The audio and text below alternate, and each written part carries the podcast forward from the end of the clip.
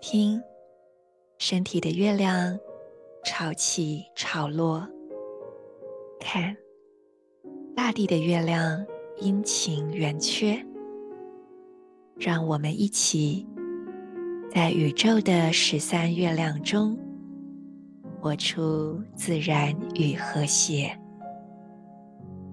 我是 Marisa，欢迎你来到心之回音。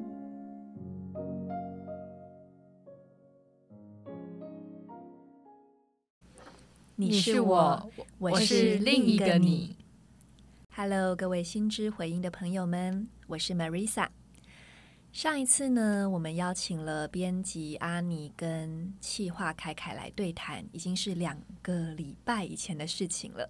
那今天我们终于又邀请到他们两位来跟我们一起聊一聊关于立法的一些事情。来打声招呼吧，Hello，怎么听起来这么没有精神呢？Hello，因为我刚刚在想说两个礼拜前的事情，我想说哦，这个其实有录音，我们都穿同样的衣服，对，我们下次要记得换衣服，这样子好了。其实没有人会在意这些哈。今天是那个电力黄太阳的日子，好，所以是满满的电力跟满满的光。那电力黄太阳这一个能量，它会开启六十五天的。一个能量叫做启蒙的季节，简单讲就是我们会在这段时间觉得自己特别的。哦，有智慧吗？特别的聪明吗？更具体的说，就是因为他会把很多的事物照亮，所以我刚刚讲其实是有点在开玩笑了哈。应该是说这一个六十五天很适合我们好好的把内在的阴影看清楚。哇哦，对，因为当我们想要呃所谓开智慧，其实我们首先需要的是把眼光转到里面，好好的看清楚自己。包含内在一些比较低沉的、比较失落的，我们之前比较不愿意去看的部分，都可以利用这大概两个月的时间，好好的看一看。那在这个过程当中，就会有很多智慧的增长跟新的体悟。好，两个月是。到要到几号啊？这个是个好问题，您自己算算。就是六十五天，六十五天。好，那今天如果六月，今天如果西洋历来讲是六月二号嘛，就是电力黄太阳的日子，所以六月二号加六十五，大概就是到八月中，八月中左右。对，这段时间都会是在这个启蒙的这个光束影响之下。您为何如此紧张？我对时间需要掌握一下，怎么了？怎么了？掌握一下那时候在发生什么事。OK，好，其实要发生什么事情也不是我们能够控制的。我相信大家应该都蛮有感觉的吧？整个二零二三年就是一个不知道在干嘛，对不对？就觉得很很爆炸，很爆炸。对，我我想我们都非常爆炸。然后就是有一种，我好像也没办法先计划什么，我就是求来就打吧，快打这样子。嗯，对啊，对。那我想听听你们是哪里爆炸？就觉得工 一直在讲工作，就觉得工作量很很多，是是我们这个团队的工作，不止不止，就是有很多事，然后以及应该说，我觉得大部分是新的事情哦。怎么说？就是比如说，嗯、呃，要怎么讲？总之就是我们现在有在做一个新的内容品牌啊，对，那它就是很多，比如说它是是一个等于说它经营网站，然后也要经营社群。然后还有其他一些影音的东西，那我们并不能只做单纯只做内容的东西，嗯、它也需要营运上面也需要去思考，然后让更多人看到。那再加上它是网络的东西，所以它的回收没有那么快啊。OK，对对对对。不过的确，因为整个二零二三年到现在，我相信应该不是只有开开，就是很多人可能都在面临一些转型。嗯，就是你可能会呃需要去扩大你的格局，或者是你要接触一些你之前没有接触过的东西，所以就是各种。这个新仇旧恨，嗯、对你原本的工作还是一样多，但你又要学习一些新的、陌生的事物，而又因为所有人都在这个转型的路上，所以大家也都很乱，大家也都很茫然。嗯、那在这个过程中，彼此就难免会有些气流的冲撞。嗯，对啊。但是我觉得蛮有趣，就是说我刚刚讲的这些是我们可能会呃感觉到的，因为大环境能量就是这样。但是我往往都会在十三月亮历法的能量里面感受到另外一种状态，就是好像不管外面子弹怎么飞，我里面都有一块净土，然后我觉得，哎，我是可以回来这里休息的。嗯，这也是我一直以来，嗯，像我做心之回音日更，我做了快要三年的时间。老实说，虽然在中间有时候我会觉得非常累，可是呢，每一次只要我去呃突破我那个抗拒，按下录音键，我立刻就会进入状态。嗯、然后每一次录完那个，我们都会有那个静心嘛，以及会有我会念一段银河力量宣言的一个调频文字。每次念完之后，我就会觉得我自己也被净化了，嗯、然后我就会觉得，甚至录完之后精神更好。哇哦，这是一个我觉得我自己也不知道为什么，嗯。嗯有能量在流动，它肯定是有某种能量，嗯、但是就是连我都不知道它是什么。但我我觉得最棒就在这里，嗯、就是这套立法是这样，我不知道它是什么，哎、嗯，但它有用。这 这也是我我听到，就是身边在使用这套立法的人给的心，嗯、就是最最多的回馈，真的就是真的会有感觉的人，都是实际上去使用的，因为。本人就是一个学究派，嗯啊、你是也是研究派的，对，所以我也很容易在，比方说我要认识一个系统之前，要先把它整个知识体系跟架构搞清楚，我才有办法去你去消化或者是理解它。但是其实我听到的案例都是他根本不知道是什么，然后就直接使用，嗯，嗯，然后这种人通常都会回馈说他得到很多。我刚突然想到说，这会不会就是故意这个系统故意弄成就很复杂，一个障眼法吗？对对对，复杂到就是你其实很难用脑袋理解，你就是必须话不能这样讲，你真的躺平了。你说算了，不复杂吗？人类图超复杂好吗？我到现在都已经，呃，我已经放弃人类图了。对，所以其实其实我原本是有在想说啊，但这有点怎么了？怎么了？遥远。人类图其实也是有一个。就是你要你要去使用它的方式，嗯嗯，对，它有一套那个饮食系统，哎，这个我倒蛮有兴趣，嗯、虽然说有点岔题，但我真的很想听一听，哎，可以说一下吗？举个例子，就是它有一个你天生，就是你可以查出你天生适合什么样的饮食，然后你适合怎么吃，以及也有它的就是运动方式，这个好酷哦，对，但是。他比较强调，就是如果你想要尝试的话，你最好要找他们人类图的教练，嗯，因为你不能随便尝试嘛。比方说，如果你是一个适合吃体温以下的食物的人，嗯，万一你贸然的就突然改变你的饮食习惯，然后专门去吃生冷的东西的话，那对你的身体绝对是。啊，okay, 会有一些破坏性的，可能你还是要循序渐进的去改、嗯、改变。它是有一套一套训练的方式，嗯、但是这个是在它呃源头的系统里就有，还是说是一些推广者后来再发展出来的？没有、嗯，是系统里真的是源头就有的。对对对，哇，这太酷了！就你可以听到那个。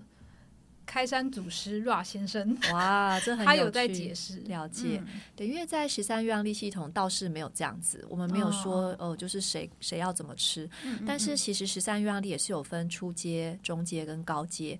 简单讲，就是因为荷西博士他发现了这一个自然时间的法则，就是我们说星际玛雅人传下来的，嗯、让我们可以更和谐、更放松的过生活的这一套。工具，嗯，那在整个传讯的过程中，其实他就陆续呃传了一些不同的，简单讲就是不同的系统，嗯，来让人们一步一步的更加了解这是什么。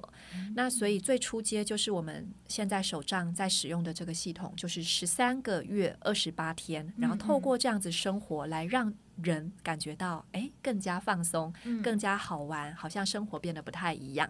那之后我们还会有像是预言游戏，哎，这个你们是不是就没有听过了呢？嗯，预言游戏它是一个很像大富翁的游戏棋盘，有一点像。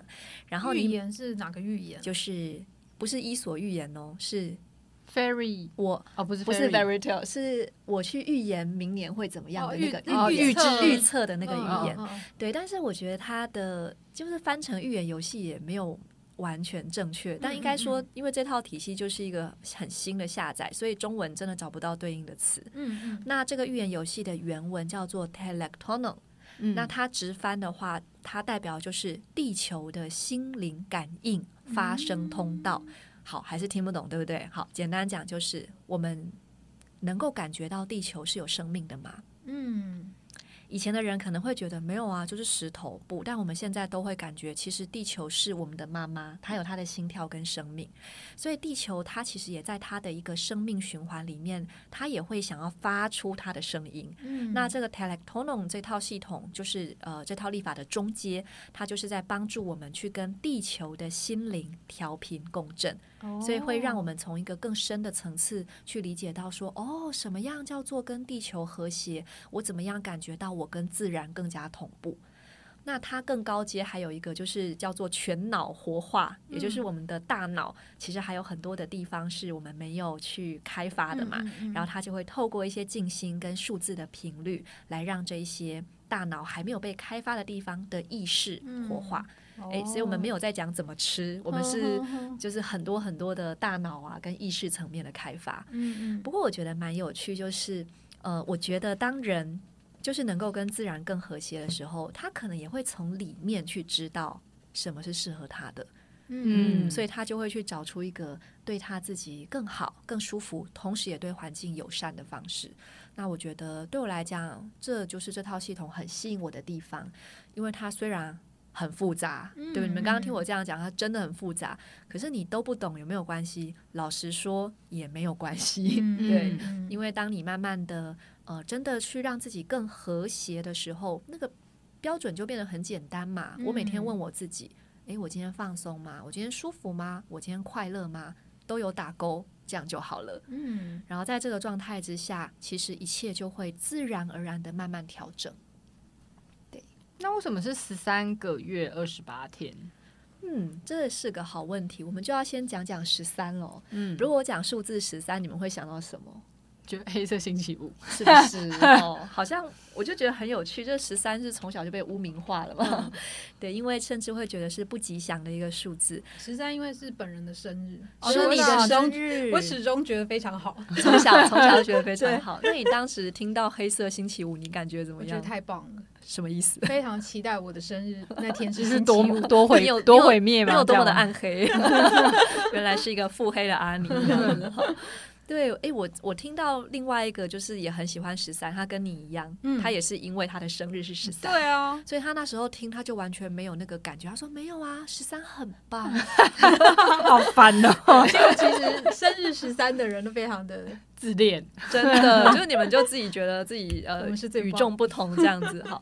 但是不可否认，就是尤其西方主流传统，真的就会觉得十三好像是不太吉祥的数字。嗯，但对我来讲，嗯，我不想说这是什么阴谋。论啦，但我觉得它应该也是跟主流过度强调阳性有一点关联，嗯、就是因为十三其实它在很多比较传统的宗教或者是神秘学里面，它其实都象征着神圣阴性能量。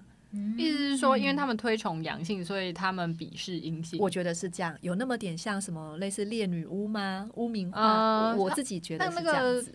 对，耶稣。基督对耶稣他们，嗯、耶稣基督他们不是也是十三个门徒嘛？对对对，对，然后背叛了他就是犹大，好像是第十三个嘛。没错没错没错，对，所以这个好像也隐含了一种，就是哎，十三是不是一种不祥背叛？然后那个多出来的那个就是一个阴阳怪气啊，就是怪怪的，凑成一对，没有办法被整除。对对对，有点像这样子。嗯、那我觉得也蛮有趣，就是我呃，像我自己本身也有在教天使灵气另外一个系统，那我们会做一个梅尔卡巴的一个冥想。好，这样又出现了一个专有名词，嗯、没有关系，以后我们有机会再来，是再再做一个影片，给大家讲解。好，那那时候我们在做这个冥想的时候，它是同一个简单的呼吸循环，要重复十三次。嗯，然后在这个冥想的引导里，那个引引导词就说到第十二次代表一个阶段的完成，嗯，而到第十三次，它就是一个新阶段的开始，是一个超越，也是一个重新开始。然后那时候我就觉得很惊喜，因为在这套十三月亮历法里面也是这么说的，嗯，就是十二是一个完成的数字，所以在我们地球上很多的东西都跟十二有关，嗯，十二星座、十二生肖、十二宫位，时钟有十二一到十二的指针，嗯，可是呢，十三就是一个超越这个物质世界的一个数字。嗯，所以它会在这个物质世界的完成之上，再往上跳一阶，有那么点像量子跳跃的感觉，嗯，或者是一种阶段性。诶，我结束了这个阶段，然后我往上再进入下一个更高的频率，然后重新开始这样的一个意味。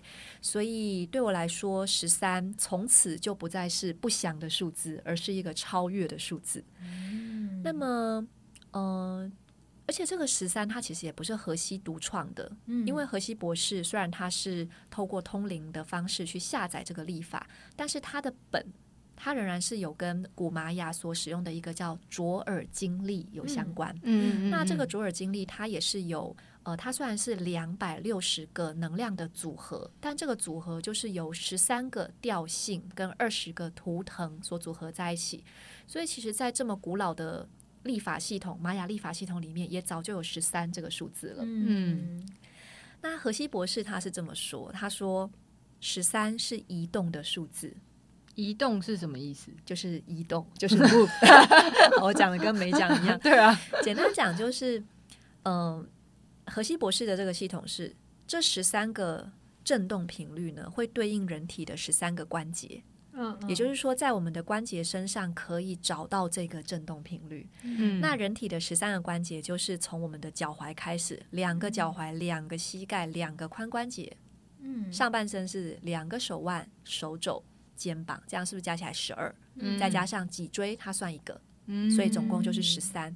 那我们人体。怎么样在空间中移动呢？我们是不是透过关节有很多的呃弯曲啊、延伸等等，透过这个在空间中移动，所以他才会说人体就是一个小宇宙，而透过这个身体的移动，我们就体现了十三的能量。嗯，听起来是不是还是有一点点哲学呢？那基本上我觉得这个就不妨把它看作是一个提供你去沉思的一句话。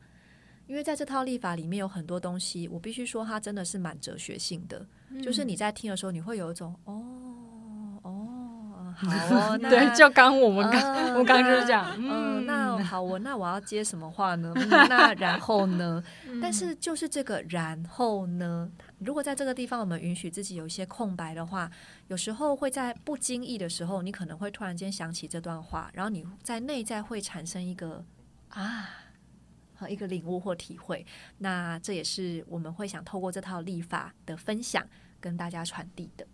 不过我刚刚发现一件事情，嗯，就他排除了头，诶，头不算关，啊，头算脊椎啊。哦，对不对？因为我们脊椎的上面叫颈椎嘛，哦、所以它连通着头跟那个下面叫什么骨盆。哦、对，所以对他来说，这个一整条脊椎就算是一个大关节。嗯嗯，嗯，所以十三这个数字，就因为很多古老的传承都跟阴性能量有关，然后在这个系统里面，它又是所谓超越的移动的数字，所以它就变成一个很重要的一个呃开端了。嗯，然后接下来我们刚刚在讨论的是为什么是什么二十八天，对不对？对。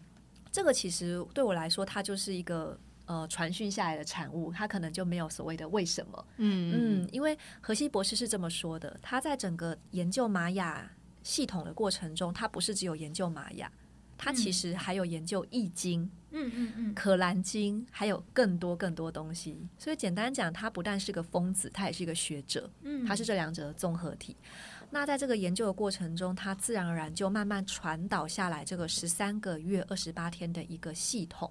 他直接传导下来之后，他就会想说：“诶，这什么东西？那我来用用看。”所以我觉得，就连荷西博士他本人，他都并不是说：“哦，我有一个什么道理，我把它弄出来。”他也是先接收了这个讯息之后，他透过自己的亲身体验跟尝试，最后他决定去用这套系统。嗯，他本人就讲，他说，因为古玛雅人同时会用呃至少十七种历法，对，甚至有时候多到二十几种种历法，你很难想象哦。因为像你看，我们每天大部分人用西洋历嘛，对，哦，说哦今天是好六月二号，那光是问你，哎，今天农历几号，你都要想一下，没错，看手机，你可能会，哎，我不知道，我查一下，嗯嗯，对，看手机，然后这时候我再问你，哎，那今天农民历以什么？啊，今天什么节气？你根本就已经疯了，你不可能知道。可是玛雅人他们可以同时用这么多套历法，我觉得他们应该真的是外星人哦。对，那他们有一个多角度、多维度。对，就是我觉得那个完全不是我们有限的这个地球的头脑，嗯、对，可以想象的。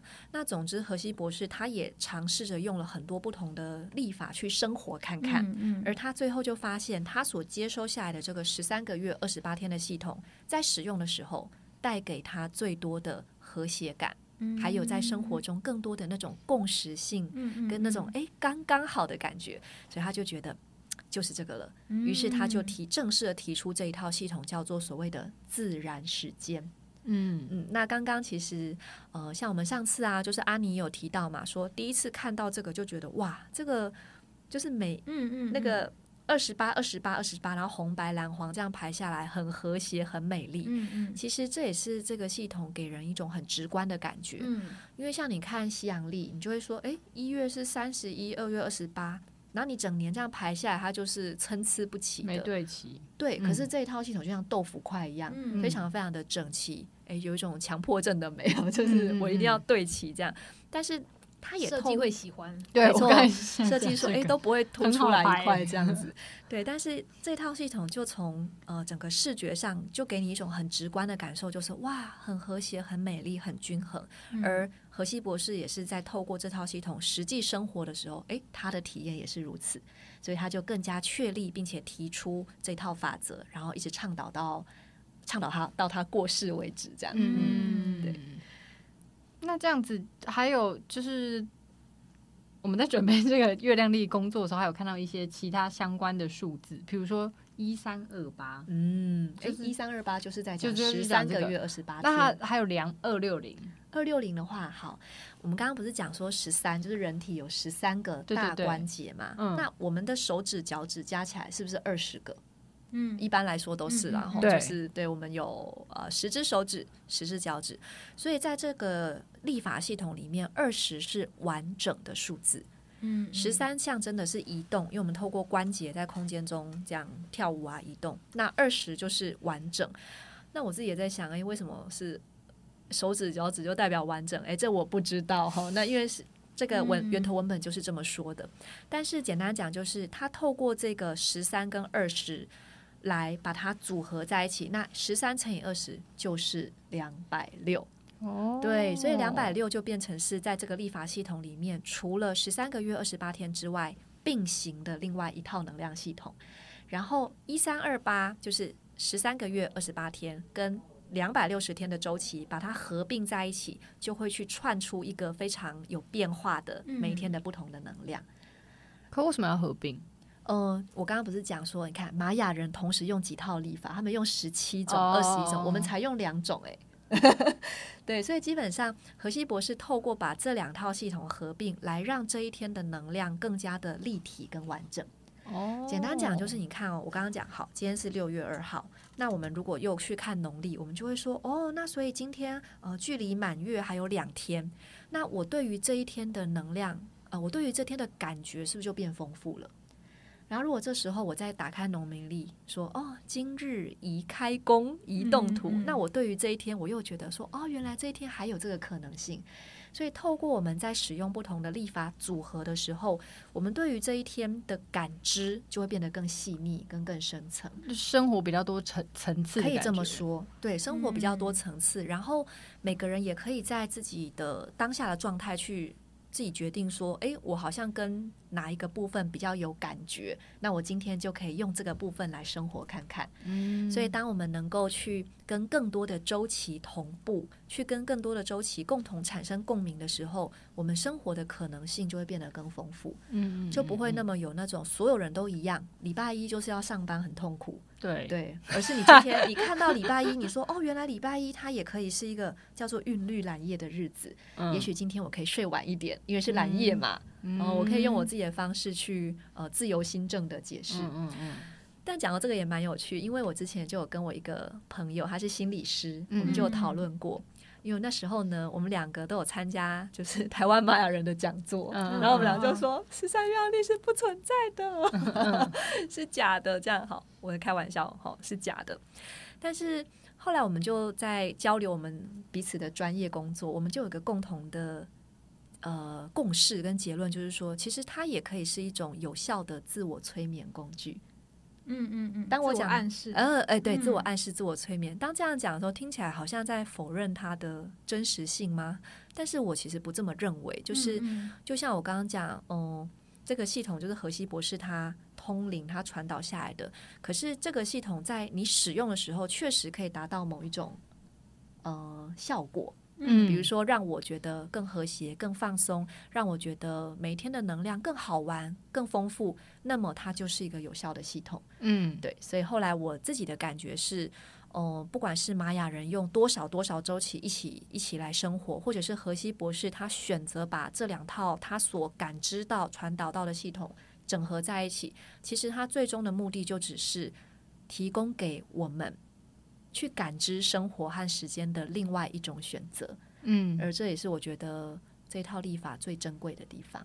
嗯，因为我现在看，其实农民历也是两套历法合在一起。怎么说？我对农民历，农民历我是不熟的。它是阴历，它是它其实是观察月亮，然后再加太阳。哦，是哦，还有加太阳。对，早期因为他说早期很多古代的历法都是观测月亮，然后计算出来的，然后直到天文技术成熟了之后，才可以观测到太阳。嗯，所以阳历是比较后来，可以说是。因为天文技术成熟，就代表这个文明比较进步了嘛。嗯，因为原本我们是观测月亮，对，比较直觉，或者是就你我的猜应该是因为时间比较短，周期。对，而且月月亮转你就不用看那么久，嗯，对对对对对，一看就知道对对对对。那太阳的话是你要有技术，你才有办法观测，没错没错。然后农民历的话，它是把两套合在一起，就是等太阳出来之后合在一起的。嗯，哦，讲到两百六，我才发现。我其实有之前有查过一个，我觉得蛮有趣，因为荷西博士他就讲说，这个一三乘以二零等于两百六，对，不是只是他乱讲而已。嗯嗯，因为你去看哦，古玛雅人用的卓尔经历也是这样子。嗯嗯，那古玛雅人到底在想什么？他们为什么会觉得是一三乘二零？为什么不是乘二一？嗯，对。然后所以就代表说，这个两百六会不会里面也是某一种？算是能量密码，或是宇宙的振动频率。嗯，然后荷西就进一步的提出，他说两百六十这个数字是所谓的银河常数，常、嗯、平常的常数、嗯、字的数，嗯、意思就是它是某一种银河的定律的概念。嗯嗯，然后后来我就去查了资料，我就自己有吓到，就是他们有讲我们现在的太阳。对，在经过五十亿年之后，太阳也不会是现在这个样子。嗯，我们无法想象，我们五十亿年不晓得在哪里哈。嗯，但是他说五十亿年后呢，太阳的核心会崩塌，然后它的外层的直径会扩展到现在的两百六十倍。哦，我还查到另外一个，太阳是绕着银河公转的，而太阳它距离银河中心两万六千光年。都是有二十六，对，就是二六这个、嗯、这个字，所以我就发现到说，哦，会不会在各式各样的天文天体的运行里面，其实二六或二六零，它的确是一个隐含在里面的规律。我也有查到一个、欸，哎，你查到什么？我查到是说，那个怀孕的周数算起来，嗯、它的天数好像是二六六吧之类的，就是三十八周乘以七的话。是二六六吗？哦，对，是二六六。对对对对，对，因为真的就是那时候，呃，我们在上立法课程的时候，当时的老师也有讲，他说这个两百六十天啊，它也跟我们人类怀胎的周期差不多。嗯哦，所以就是各式各样的迹象都显示，哎，这个好像不是一个随便弄出来的数字，哦，不是一个偶然。对，它似乎真的是有某种规律在里面。哎，所以后来我们就，呃，我在看了这么多的资料之后，我就想说，嗯。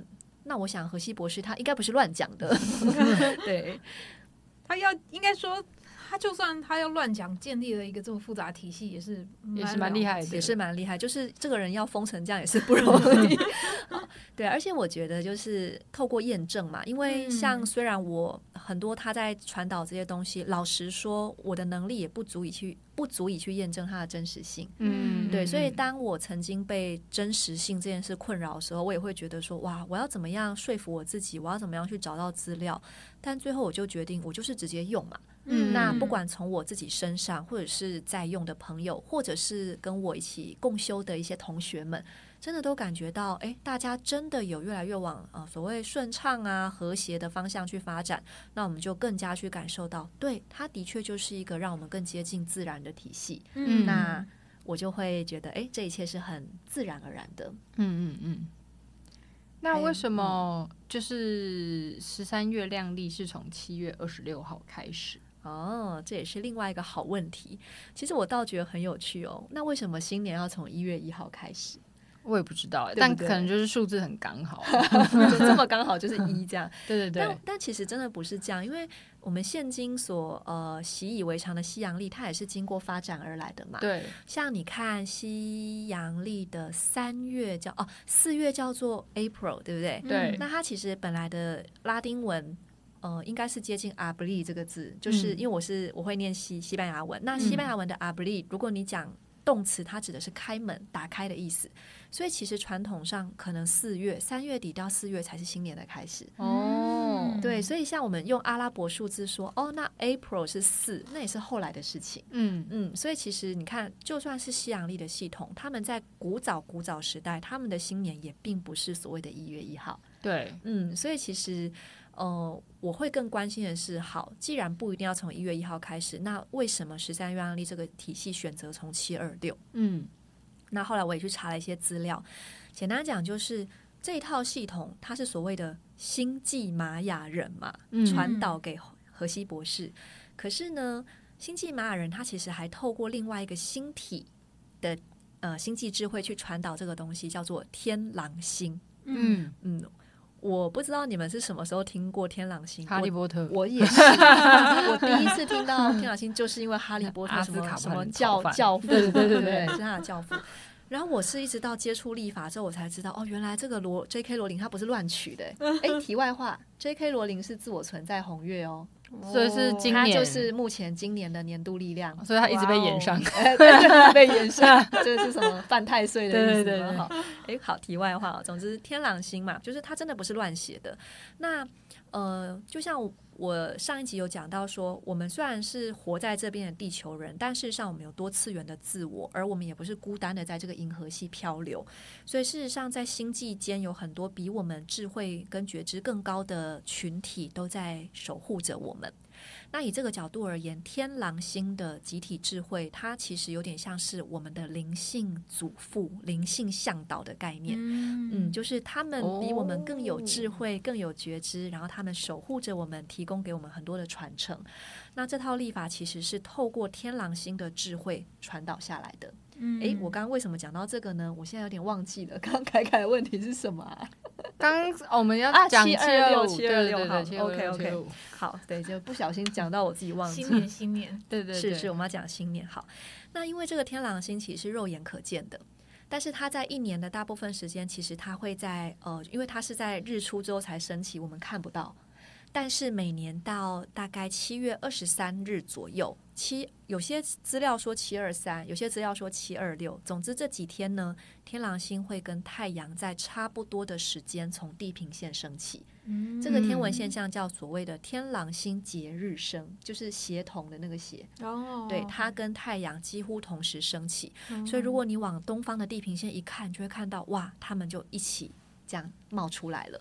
那据说就是在七二三到七二六的这段时间，天狼星跟太阳和地球这三个星体会连成一条直线。简单讲，就是在银河系当中串成一串贡丸的意思。嗯，所以如果天狼星有所谓的意识，他们有所谓的光束，哦，这个能量就会直挺挺的传到太阳，再从太阳传到我们。所以这个时间点，我们会很直接的。完全没有障碍的去接收天狼星带给我们的讯息跟智慧，嗯，那所以这套系统就选择用这一个时间点来当做新年的开始，因为是天狼星意识传导下来的嘛，嗯，那天狼星的智慧最直接的传递给地球就是那段时间，嗯，嗯，所以就选择用这个。那我之后我也有查到一个资料，就是在某些呃新时代体系里面，其实也有提到。就是七月二十六号是所谓的行星新年，嗯，意思就是它是我们的地球，我们的大地妈妈，她重新开始的日子。那我觉得对我来讲，这也很能够理解，因为如果说天狼星真的是带给我们智慧的一个守护者，好了，那大地妈妈在七月二十六号的这段时间，她可以直接接收来自。祖父慈爱的教导，大概这个概念。嗯，那所以在这段这个时间点，他接收到这个能量之后，对于地球妈妈来说，也就是一个新的周期开始。所以这个七二六，它并不是因为任何人说我要定这一天，不是这样，它是因为这是一个天体的运行，自然而然就选择在这个时间。嗯，其实我觉得我们现在问这些问题啊，是应该。更可以让我们意识到另外一个问题，请说，就是我们一直以来生活的这个立法都是被规定出来的，我们从来没有去想为什么。对，对，我们从来我们为什么一直追根究底十三月亮历，而忘记追根究底我们为什么在过这种？因为太习惯了吧？因为我们一出生就是这样过的。对，就是如果假设我们今天要讲制约是什么的话，可以从这里开始。没错，没错，没错，就是我们其实无形中被各式各样的东西制约。没错，对。但我也觉得就是。呃，如果说我们在使用这套立法的时候啊，太过较真，嗯、那其实就是从一个制约跳到另外一个新的制约。嗯、对，所以我一向我都是直觉派的，嗯，嗯，基本上我不太去。我觉得应该是说，他让我学习到一种、嗯、一种呃态度，态度就是那个态度是。嗯其实你可以有各种选择，对，嗯，因为你不需要奉为圭臬嘛，没错，没错，没错，对，所以对我来讲，它就是一种说，哦，原来还可以从这个角度来看时间，哦，原来可以这样看事情，但是也并没有一定要这样，嗯嗯嗯嗯嗯，而且就是你刚刚讲的时候，我都会一直有一个想法是，那其实我们现在使用的西洋历都是被规范出来，然后以及都是为了方便管理。管理很多事情，然后呃这样子去做设定的，对。而且像西洋历它的天数这样的不规则，其实也都是有一些故事的嘛。那当然我自己没有办法把这些人名都记全哦，但大致上来说，就是可能这个皇帝他就说，哎，为什么七月是三十一天呢？哦，我想起来有一个皇帝叫奥古斯都，August 就是八月那个字，他说那我也要三十一，所以他就从二月挪过来。所以二月就很可怜嘛，oh. 越来越短这样，嗯、对，所以基本上西洋历它会变成说，哎，有的是几天，呃，每个天数不一样，它也都是有一些人为的成分在里面。对，所以在那如果我们相信，就是一个人带着什么样的意识跟想法去做一件事情的时候，它其实会影响这个东西的能量。嗯嗯，对，所以现存的西洋历它其实就变得不那么自然。对，它里面有很多人为为了我的权利，嗯我去做一些啊、呃、操纵跟安排。嗯，所以我们现在就这样生活。嗯、对，那我们那我们因为从出生就是这样，所以我们也没有去怀疑过为什么嘛。对对啊，嗯，而且甚至我们用的是全球统一。对啊，对对对对。像其实老实说，我觉得农历呀，它其实更符合我们先民、嗯、我们的祖先生活的规律。但我们甚至连农历哎都没怎么在用它。对，嗯、但其实对我来说，如果真的要讲，哎。农历还比西洋历更接近所谓的自然规律，节气也算是。现在现在比较多，就是也不是说现在比较多，可能以前就很多，但是因为我们现在接触比较多，对，就是很多那种会开始看节气，对对对，时令这样，对对对。哎，说到这个，我觉得同温层还是蛮厚的，因为我一直以为全世界的人都已经很熟悉节气了，真的哦，我我真的都会有这个误解，对你同温层太厚，同温层太厚，但是我每次有时候跟人家聊，他们说哈。今天春分什么意思？我都会吓到。其实我觉得日本人比较注重这件事情哎、欸，因为他们有很多的阅历啊，就是他们设计的一些阅历都会放这种东西。对，嗯嗯，它包含他们的那个星期几，嗯，哦，对对，水曜日、火曜日，对对对对，我觉得有那个五行的概念。对，我觉得日本人是一个非常，他们很浪漫。然后他们对于就是他们所生活的这个世界，他们也有很细腻的感知在里面。嗯，嗯，嗯，对啊，所以其实我觉得他们那种生对生活之美的这个坚持，其实也蛮立法精神的。嗯，对。就题外话，其实日本也有蛮多人在使用十三月亮历。哦，真的哦。当然没有到真的很多啦，因为毕竟这套历法不管在哪里，它都还是算小众。对。可是日本已经有一批爱好者，甚至在呃，就是。呃，原文的那个官方网站上面都有日文的十三月亮历手账在贩售。哦，对，所以光是这点，你看我们都没有卖到那里去，对不对？所以，所以基本上、就是、代表我们还有机会，欸、我们有机会。所以基本上你就可以看出，日本确实是有呃有有有有一群人在用这个。嗯，对呀、啊。那这样子，刚刚前面有讲到十三跟二十嘛？对。然后，所以它其实会反映在立法里面，它有个。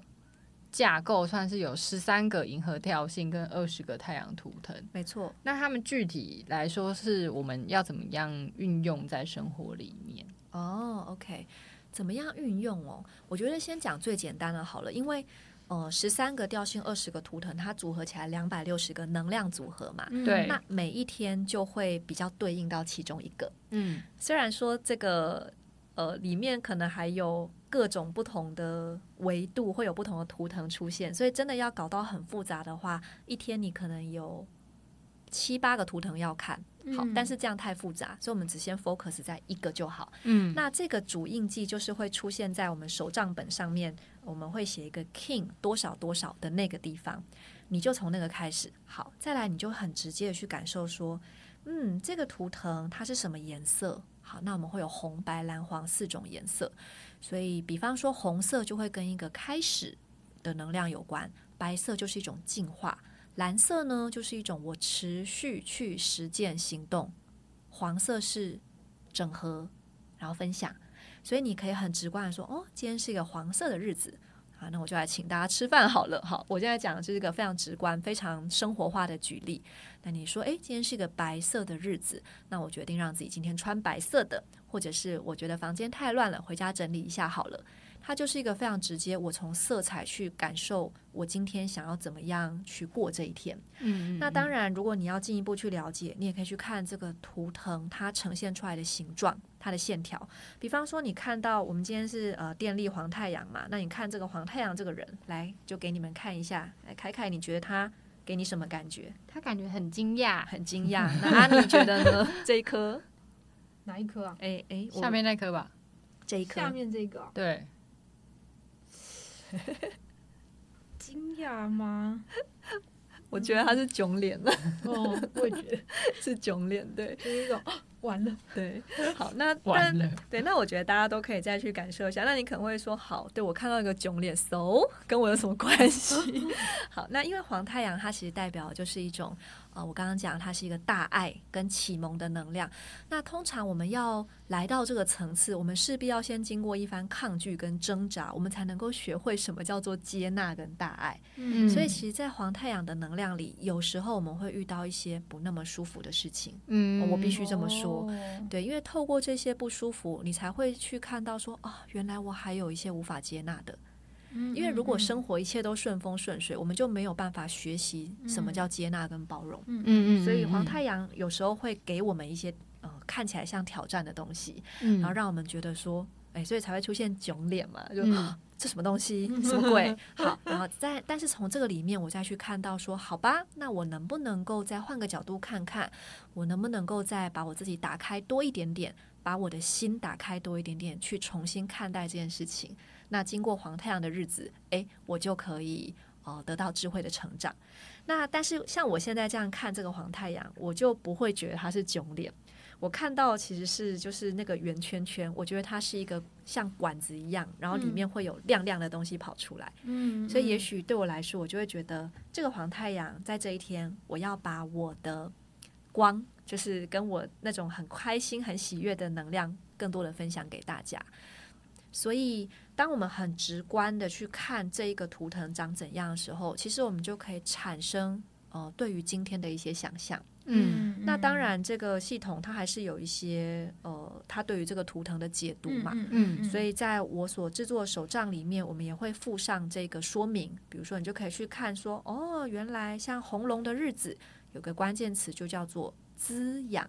那这就容容易理解啦，对不对？嗯嗯嗯、如果今天的能量叫做红龙，我看到关键词有滋养，那我就可以做一些，比如说我吃好的，或者我好好的泡个澡，我做一些让自己觉得被照顾的事情，那这就是很好的度过红龙这天的方式。嗯，嗯对啊，所以我对于就是立法的想象，我是非常生活化的。嗯嗯嗯。不过我刚刚讲到一件事情，就是因为我们现在录音其实是五月五号。然后，啊、对，对对对，但但我们在讲六月二号，然后是刚刚我在讲那个囧脸啊，或是你说有射出亮亮射出光线，然后我就会有点期待，不知道那天会发生什么事情的。哎呦，这样子，那我们要尽量会有挑战，我们尽量 给自己好的自我暗示。那么，像今天电力黄太阳的日子，其实已经过完了，不知道各位朋友们，你们今天有收获什么样的领悟呢？还是你有从谁的身上感受到温暖和支持呢？你都可以在今天的手账里面把它写下来。那么明天我们就会进入红龙的日子，所以你也可以开始帮自己安排一下，明天你会用什么样的方式来滋养和照顾自己呢？那么就祝福你们都能够得到温暖、支持的爱与滋养。我们下次见。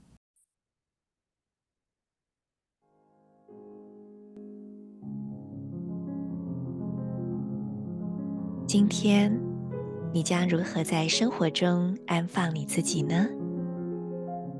期待你与我分享。我们明天见。In La Cage, a la King.